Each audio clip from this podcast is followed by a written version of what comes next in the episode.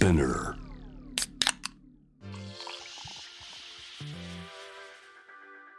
44です。フェイバリットウィーケンこのポッドキャストはあのミュージシャン、デザイナーなどのクリエイターたちがどんな休日を過ごし、どんなインプットをしているのか私44がいろいろとお話を伺っていくトークプログラムです。今回はこの方をお迎えしました。DJ、プロデューサーとして活躍されている Mars89さんです。よろしくお願いします。よろしくお願いします。 Mars89です。 Marsさんといえば、まあ、DJ として活躍されているのはもちろん、えーファッションショーのね音楽などいろいろやられているんですけれどもまずはプロフィールを早速読み上げたいと思います。 Mars89は妥協のないエレクトロニックミュージックで東京のアンダーグラウンドクラブシーンで最もユニークでエキサイティングな存在として知られています。2008年に10代後半で東京に移住して以来世界で最も人口の多い都市の一つで生活することの難しさについてあらゆる形で表現する人物として地位を確立してきました。 Mars89は東京のアクティビストコミュニティの重要な存在でもあり Protest Rave ではサウンドシステムを積んだトラックでハードテクノを鳴らしながら東京の象徴的な景色の中を走り抜け若者に政治的活動への参加を促しています。ということで改めてよろしくお願いします。はい、よろしくお願いします。お会いするのはかなり久々ですかね。そうですね。いつぶりだろう。多分なんかダブダブとかであああったのかな。そうですねなんか共演したんですよねイベントであカウントダウンパーティーで確か服のあの雰囲気があ、二人とも似てて同じような柄の服を着てて、はい迷迷彩柄っていうんですかねあ、そうですね。なんか葉っぱみたいな柄のやつを。を着て思い出しました。あ服が似てるねっていう会話をしたのをよく覚えています。最近イベントとかって行ってますか？いやあんままあえっと自分が出演とかのイベントはまあキャンセルにならなかったら行ったりはしてるんですけど、うんうんうんあんまりちょっと遊びに行くのは控えたりはしててうん。でようやくなんかワクチン2回目打ち終わって2週間経つしみたいなんで、うんそろそろ遊びにも行きたいなっていう感じがありますね。うんうんうんそうですよね緊急事態宣言もやっと解除されて10そうですね。月1日になった瞬間から渋谷のクラブが深夜帯も動き出したっていうイメージが私の中ではあるんですけれどもこのコロナのパンデミックこの2年間を経てなんかダンスミュージックシーンってどうどのように変化があったのかなってどう思いますか？いやなんか結構思ったのがすごい短い期間でいろんな変化が最初起こってうん。なんか最初ってこう現場ができないからみんなこうオンラインでなんかしようって言ってすごい工夫したじゃないですか。配信のイベントだったり。で,、もこうダンスミュージックってやっぱりあのでかい音で暗い中で聞くのが最高だったりするじゃないですか。うんっうんていうので最初はちょっとみんなあのオンラインやってでそっからオンラインやった中でなんかもうちょっとオンラインでさらに楽しめるような演出ができる音楽とか映像込みだったりもっとボーカルがたくさん載ってたりとかうん。っていうところが進化してそれとはまた別でなんかやっぱ踊りたいフラストレーションもたまってうんうん。なんかもう早くダンスミュージックをくれみたいな風になってたような気が。うーん確かに。鬱憤がかなり溜まってる感じはしますね。リスナーもそうですけどプレイヤー側もそんなね感じがあって久々に DJ するとなんかめっちゃいつもより激しめなプレイになってしまったみたいな 話は聞きますね。結構あるあるな感じがしますね。そのマーズさんの音楽スタイルといえばやっぱり重低音といいますか結構暗い感じのイメージがあるんですけれども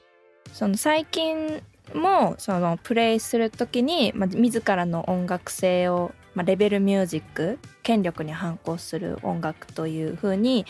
こう定義してその気持ちでプレイするっていうのは今も変わってないんですか？そうですね。なんかまあレベルミュージックの定義もいろいろあるっちゃあるんですけどなんか自分がどういうとこから出てきてどういう人のためにやってるかっていうことも考えながらやってるとなんかやっぱこう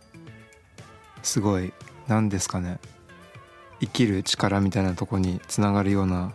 すごい原原始的なエネルギーみたいなものがやっぱりなんか表現したくなってはい。やっぱこうちょっとパワフルな方がいいかなみたいな。うんうんうん。そうですよね。このコロナ禍の中でもなんかレイブパーティーとかプロテスト活動とかってされてたんですか？一応やったりまあそれこそオンラインでもやったりえっとオリンピック直前とかにストリートでやったりもしたんですけどはいはい、まあやっぱりでも前とは全然状況が違ってうん、なんかまあオンラインはオンラインでこうすごいビジュアルとかに凝って面白いこともできたけどうん。やっぱこう体使ってもっと楽しみたいよねみたいなところもあったりうん。でも逆にこうストリートでやる時はなんかこうマスクしてねとかソーシャルディスタンスとかっていうのをすごい徹底しなきゃダメだからなんかそういうとこのコントロールとかも難しいしなんかそういうことでこうやっぱ失われちゃうものもあったりとかでうんやっぱ100%満足みたいなのはやっぱ難しいですね。そうですねなんかそのコロナになる前にこう自由に表現してたものがある意味制限というものがたくさんできてしまったせいで本領を発揮できないっていう問題はあるのかもしれないですね。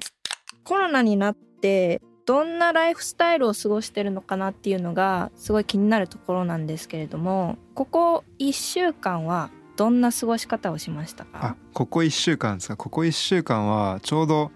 先週末に2回ぐらい、えっと、京都で、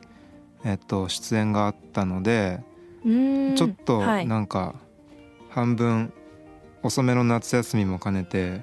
ちょっと長めに京都にいてはい1週間弱ぐらい、いいですね。はい、はい、でまあひたすら 歩き回ったりとかはい、はいはいはいはいはい。なんか喫茶店巡ったりとかしてそんな感じで京都で過ごしてました。うん。その1週間京都で過ごす中で印象的だったお店とかって覚えてたりしますか？ああもう結構いろんなとこ行ったんですけどなんかお店っていうかえっともともと昔100年ぐらい前にできた元小学校だった場所があって、へえ。今は京都アートセンターっていう名前のアート系の施設になってるんですけど、はい。そこの中がその窓とかがこう丸いアーチのようになったりとかすごい細かいところとかもすごい素敵な建築でうん。うん。結構まあ僕自分たちが行ってた小学校ってもう全部四角いしまっすすぐねばっかであんま面白くなかったんでなんかその古い小学校すごい良くてうーん。それは今もその小学校跡地として残ってるんですか？小学校その当時のままの建物でその中をほぼ小学校の時のまんまなんかアートの展示やったりとかああ。はいはいはいはい。中に喫茶店が一軒入ってたりとかしてへえ。いいですね。それはなんていう場所ですか？あそれな何でが検索？京都アートセンターっていう名前に今なってて。ああなるほどでなるほど、えっと烏丸のあたりかな確か。うんうんうんにあります。じゃあその展示を見たり喫茶店でゆっくりしたりしてたんですね。はい。いい感じの夏休みだったような気が。うーん。いやー京都もう久しく行ってないのですごい羨ましいですね。でまだちょっと暑かったんでもうちょっと遅めに行ってもいいかなっていう気は。うん紅葉の季節とかそうですね。行きたいですよね。そうですね。うん。そのイベントはどんなイベントに参加されたんですか？なんか一つは、えっと、ヴィラ九条山っていうこうフランスがやってる日本とフランスのアーティストの、うん。えっと、交流のためのレジデンシーがあってうんうんうん。でそこにあのパリからあの知り合いのミュージシャンが来てて今そこに住んでてうんでそのヴィラ九条山っていうその施設がやってるそのアートプロジェクトみたいなところの一環でそのフランスのラジオ局とこうコネクトしてポッドキャストの番組をやるっていう時にうん。そこに行ってちょっと DJ をしたりとかしてはいはいはい。っていうのが一つでそのヴィラ九条山もすごい素敵な場所ではい。なんか山の上にあってなんか近所にそうサナトリウムとかそういうとこがあるんですけどそういう感じのちょっとチルな感じで。でもう一つがえっと Kyoto Experiment っていう京都でやってる国際舞台芸術祭の一環でその中で、うん。あのー上海で活動してる Asian Dope Boys って名前で活動してる人のはい。展示の中で DJ をするっていうイベントがあってその2つでうんうん DJ してきました、なるほどやっぱりなんかそのアートだったりファッションだったり音楽以外のこうコネクションとこう何か一緒にやるっていうのが多いんですかね。あーでもありがたいことになんかそれ多くて僕すごいそういうの好きでなんかううん何かだまあ限られたジャンルだけっていうよりは全部含めてアートでなんかそういう空間が作られたりとかするのがすごいまあ楽しくて、うんうんうんうん。そのご自身が作られてる音楽が例えば映画の映画のサントラとかにあの使われたりとかショーとかに使われたりとかしてる実績があると思うんですけれどもなんかその曲を作る着想源っていうかなんか何を元にイメージして作ることが多いんですかね？なんか影響を受ける映画とか小説とかってあったりするんですか？結構もうほとんどの影響が小説とか映画でうん。それこそまあ映画を見てたり小説読んでたりする中でなんかうん。この空間で流れててほしい音を作りたいとか、うーん。小説を読んでこのストーリーのサウンドトラックじゃないけどなんかこの世界観を含んだような音をやりたいとかうん。そういう風に考えたりとかしてて。うん。で結構まあ見る映画で好きな映画とかはやっぱ SF が多いんでなるほど。うん。それちょっとフューチャリスティックな世界であこの空間で流れてたらいいなみたいな気持ちで作ったりとかしますね。うんうん。確かに。なんかマーズさんの曲を聴いてるとジャンルっていうよりかはこう色っていうかなんて言えばいいんですか、冷たさとかうんなんか重重たさとかそういうなんか別の世界観を感じるなーって個人的に思っていてなんかどういう風に音楽を作ってるのかすごい気になってました。なんかそういう感じでどっちかというとすごく抽象的なストーリーを思い浮かべて作るって感じですね。うんうんうん、じゃあその音楽を作る上で参考にしてるんじゃなくってプライベートで楽しんでるなんかコンテンツとかってあったりするんですか？なんかプライベートもほぼ同じような感じじゃ同じような感じなんですけど読む本も結構ウィリアム・ギブスンとか好きなんでサイバーパンクが多かったりあとはちょっとなんだろう。最近は西洋哲学の入門書読んでみたりとかあなんかミシェル・フーコーって人の入門書みたいなの読んでみたりとかあとはえーっとマーク・フィッシャーとかの話とか、はえっとまあちょそうそういうなんかカルチャー寄りの歴史を学ぶじゃないですけどそういうものを読んでみたりとかしながら映画はうーんまあ結構サイバーパンクもそれも見るしあとはゾンビ映画とかヴァンパイアものとかめちゃめちゃ好きで。あー好きそう。そういうのひたすら見てます。えーじゃあ何か2つくらいおすすめを聞きたいんですけどタイトルと内容を軽くなんか教えてもらえたりしますか、えーっとなんだろうな最近見た本だと読んだ本だとそれこそ、えっとマーク・フィッシャーって人が書いてる本で、うん。えっと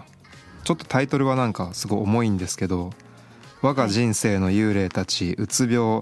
氷材論失われた未来」っていうすごいヘビーなタイトルがついてるんですけどなんか、うん。そのジャングルとかドラムンベースとかそういうレイブの元になった音楽とかから始まるこう音楽とか映画とかのカルチャーから見る当時のイギリスのなんか文文化とか社会の分析みたいなことを書いてあったりとかう、んうんうん、すごいそれは面白くて切り口とかも。それ何十年代の話になるんですか？あでもこの人がこれを書いたのがえっとにえっとこれもともとそのマーク・フィッシャーのブログに上がってた記事をまとめ直したもんで内容は2000年以降から201415年ぐらいまでの内容が入ってて、うんうんうんうん。割とじゃあ最近のあのイギリスのカルチャーについていろいろ触れてるっていうことなんですね。そうですねなんか古いのだとそれこそゴールディとかから新しいのだとドレイクとかカニエ・ウエストとかまで触れてあってなるほど。面白いですえー、ちょっと気になります。じゃあやっぱりなんか UK のカルチャーが好きなんですかね？そうですまあ音楽的にはやっぱ UK のカルチャーにすごい影響を受けててうん。まああとまあ関係あるかわかんないですけど映画は特にゾンビ映画だとお気に入りはなんかイギリスのゾンビ映画だったりとか。はい。なんかあのスケールがちっちゃいのが多くて好きなんですよね。アメリカとかでいわゆるちょっとハリウッドものとかになるとすごいアメリカって国もでかいしスケールでかいじゃないですか。うん。なんか大胆ですよね。もう逆にイギリスのゾンビ映画でお気に入りのやつとかだとなんか部屋から出なかったりとか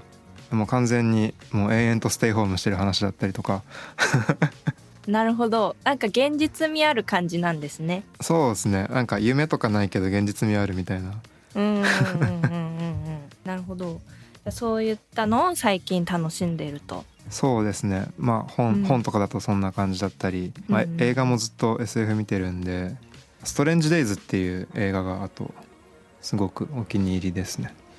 うん。それはネットフリックスかなんかですか？えっとこれが多分ネットフリックスとかはなくて、はい。レレンタルで探せばあるかもみたいなああなるほど。はいはいはいはい。そんな古い映画じゃないのにちょっとレアになっちゃっててうーんなんかもうネットフリックスとかアマゾンプライムとかもういろいろ見すぎてなんか見たいものもうないですもんね。そうなんかで見たいものを探していくと「え VHS しかないの?」とか。あー。なるほど。だんだんコアになっていくんですね。そうなんですよ。えーじゃあそのステイホームの時間が長く、まあ、なってる私たちなんですけど料理とかは自炊したりしますか？そうですね。結構僕物を作るの何でも好きで料理も割と好きな方で。うん。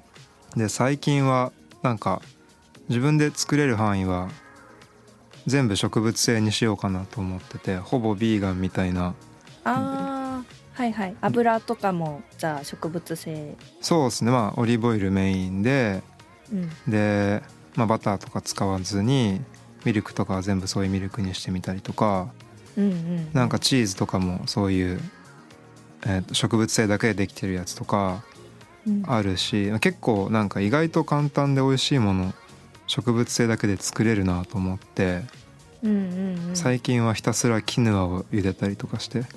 ああいいですね。スーパーフード。なんかいいらしいじゃないですか。はい。結構そういうのすごい興味あってうんうんうん。なんか手軽に食べれるスーパーフードみたいなの私はネットで最近検索して買ったりするんですけどそういうなんか材料とかはネットで買うんですか？なんか地元のスーパーで買うんですか？あできるだけまあ地元のスーパーとかで買ってまあその時安いものとかあるものでなんとかしようかなみたいな感じですね。うんうんうんうん。なんかその植物性の何かの材料を使って一番ハマってたおすすめのメニューは？何ですか？一番ハマったのはやっぱなんか厚揚げってすごいなと思って。厚揚げ。厚揚げってなんか今までだと本当和和風の食材じゃないですか。うんうんうん。だからなんか焼いて醤油かけて食べるぐらいだったんですけどちょっとはい。なんか衣っぽいものつけて、なんかオーブンとかで焼いた後に例えばなんかカレーとかの具にしてみたりとかはいはいはい。するとすごい合うしなんか中華でもいけるしうん、ひたすら一時期もうひたすら厚揚げを買っては食べ買っては食べしてました。あ自分で作るんじゃなくて厚揚げをスーパーで買厚揚げはさすがに買ってきます。厚揚げ買ってきて それをあらゆる方法で食べてました。えー、いいですね。なるほどじゃあなんかそのこだわりの調理器具とかがあるわけじゃなくて、まあ、スーパーでも買ったり自分でも組み合わせて作ったりって感じなんですね。そうですね。で最近ちょっとブレンダーとか買ってみてうん。うんまだその可能性はちょっと追い切れてないんですけどこれでちょっと料理のバリエーションも増えるかもと思ってちょっと楽しみにはしてます。ブレンダーってなんかかき混ぜるやつでしたっけ？あーなんかあのんミキサージューサーミキサーみたいなほどなんかすごいたくさんはできないけどもうちょっとなんて言うんだろう。あの細かくして。うんうんうん。なんかクリームとかも作れるやつですよね。ああ多分なんかそういうのできるっぽいです。まだちょっと全然試してなくて。なんでまあブレンダーあったら例えば野菜をめちゃめちゃブレンダーに入れてうん、うん、なんかすごいグリーンのカレーとか作れるかもとかあーそれいいですね。野菜カレーとか。そうそうそうなんかほうれん草とかめちゃめちゃ使ってとか。うんうん。なんかいちごとか入れたらいちごジャムできそうですね。あー確かに。まあいちごとかなんかフルーツとかを大量にそうやってなんか普通に日常的にジュース作ったりとかもできるかもしれないです。うーん。すごいブレンダーいいな。なんかメーカーさんとかありますか？ティファールのハンドブレンダーってやつをティファールのハンドブレンダー。えー、ちょっとチェックしてみます。それを使ってちょっとまあカレーとかも幅が広がるといいなと。研究を進めていきたいと。はい。はい。ありがとうございます。なんかその最近気になってることとかハマり出したものとかってあったりしますか？あの最近気になってるというかでもここ半年ぐらいでまあ料理自分の料理でそのほぼ植物性にどんどんできるだけやり始めたのと同時にうん。なんかこうちょっと友人と勝負して友人はダイエットを頑張る。で僕は体重を増やしたいみたいなんであ逆？僕ちょっと痩せすぎだったんではい。でそれであの体重を減らす方と増やす方で目標まで先に届いた方が勝ちみたいなバトルをしてうん。僕は勝ったんですけど、あもう結果出たんですはい。ねそれではい、5キロ増やしておおでその時も全部植物性で筋トレしまくって増やしてーうんうん。なんか意外と植物性でも増えるなみたいなのが。なんでそれあたりからちょっと健康的にみたいなところも気を使い始めたりとか。うんうんうんうんその筋トレはなんかジムに通ってたりとかしたんですか？なんかジムも一応ずっと行っててなんかキックボクシングやってるんですけどななんかキックボクシングだけだと別に体重増えなくてやっぱり家でもちょっとウェイトやったりとかうんうんうん。プラスでやんないと全然増えなかったですね。なるほど。なんか運動イコール痩せるものだと思ってたんですけど筋肉をつけることで体重がやっぱ増えるんですね。そうなんですよ。結構逆にねこう運動系の本とかなんか雑誌とか見てももともとこう体重ある人が減らす目的のことはたくさん出てくるんですけどうん増やしたい人の情報が本当なくて。うんうんなさそう。そこら辺はちょっと苦労しましたねえーじゃあ結果5キロ増えて無事目標を達成したということなんですけれどもはい。はい。このアフターコロナもう、んあのまあアフターコロナっていうかもうウィズコロナになっていくと思うんですけれども緊急事態宣言もやっと解除されて、うん。今後どのような活動をしていきたいか聞いてもいいですか？なんかやっぱりそのクラブ行き始めてからみたいな時に、まあ、ずっとクラブいてその中でこういろいろこう救われたりとかこうなんて言うんだろうな。いろんなこう最高の体験音楽体験みたいなことをやってきててうん。でここ12年が全然それができてないっていうところで早くそれをやっぱ取り戻したいなっていうのがうん間違いないですね。一番大きくてまあそのためにはまあまあいろんな箱とかねいろんな人がいろんな工夫をやってくれてるんでうんなんかそういうのがうまく実を結んで早くそういうのが戻ってきたらいいなっていうのがあったり、まあ、あと海外とかだともうすごいね普通にフェスやったりパーティーやったりとか始まってるじゃないですか。してますね。こういつ行けるんだろうみたいな。うん確かに。結構もう隣の国の韓国の友達とか見てると普通にフランスのフェスとかバンバン出てて、うんうんうん。めちゃくちゃ羨ましいなって思ってます。いやそうなんですよ。なんかすごいめちゃめちゃ出たいフェスとかのラインナップ見てどうしてここに自分はいらいないんだろうとか思いながら、うん本当悔しいですよね。そうなんですよあれなんですかね日本はまだ日本からの入国をこう控えてる国が多いっていうことなんですかね。なんかえっと数ヶ月前ちょっと前ぐらいになんかそのいろんな国が入国リスクみたいなのを評価してる中で確かドイツかどっかが日本からの入国のリスクかどどっちかだったか日本っていうまあ国のその感染症リスクみたいなところをすごいハイレベルに引き上げちゃったりとかしててだからなんか、うん。やっぱりその国によってちゃんと対策ができてそうとかうん。なんか収まってそうとかっていう評価があれば多分入国もしやすくなるのかなっていうような。うん。うんうん。そうですよね。確かにこれは私たち一人だけでは解決できない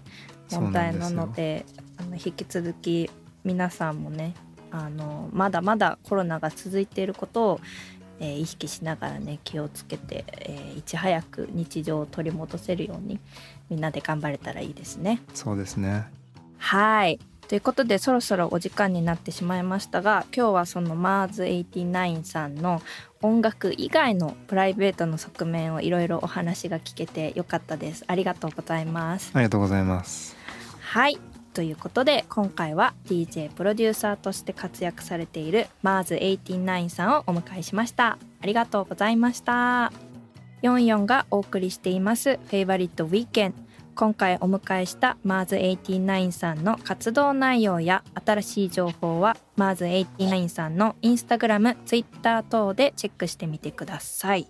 また Mars89 さんがおすすめしてくれた内容はバドウィーケンダーニュースとしてツイッターのバドワイザー公式アカウントバドワイザージャパンでも順次載せていくのでぜひチェックをお願いします。ということで44でした。バイバイ。